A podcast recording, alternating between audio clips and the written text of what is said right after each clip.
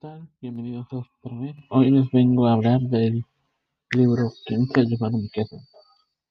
¿Quién se ha llevado mi queso? Es un cuento que trata sobre el cambio y la forma de enfrentarlo. En un laberinto conviven Ollie y Corry, dos ratoncitos de Kif y Kof, dos seres del tamaño de los ratones que poseían un aspecto y un modo de actuar muy semejante al de los humanos. Estos personajes son muy distintos y representan prototipos o estereotipos de caracteres humanos con los cuales al leer libros se pueden identificar muchas personas.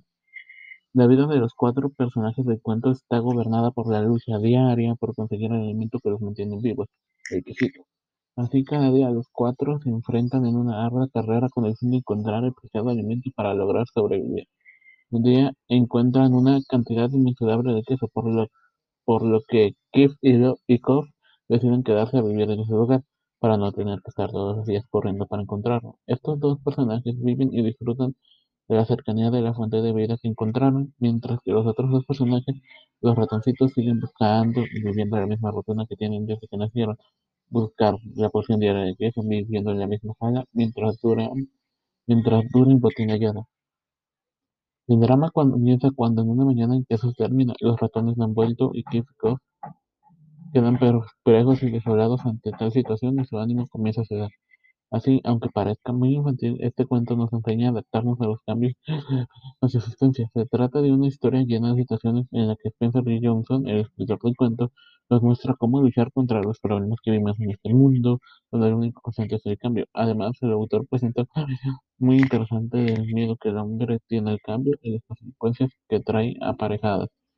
Queso en este libro puede considerarse como cualquier cosa que uno tiene o aspira a tener en la vida, desde el trabajo hasta una relación de pareja, eh, una meta que cumplir, algo relacionado a algo importante.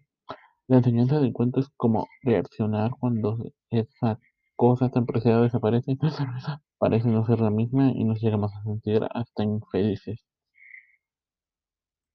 Bueno, eso es de lo que el cuento. Yo, en especial, ya había oído del, de este cuento antes de que nos lo dejara escuchar o leer para, para, para la tarea, puesto que hace como dos años o dos semestres por ahí, a un compañero, un compañero leyó ese mismo libro y tuvo que dar una reseña en frente de todos y recuerdo algo curioso que dijo que era como que la historia en realidad era como un sueño de, de Kof, o, o algo así era, no me acuerdo muy bien, pero eso es una, una pequeña anécdota nada más con esto.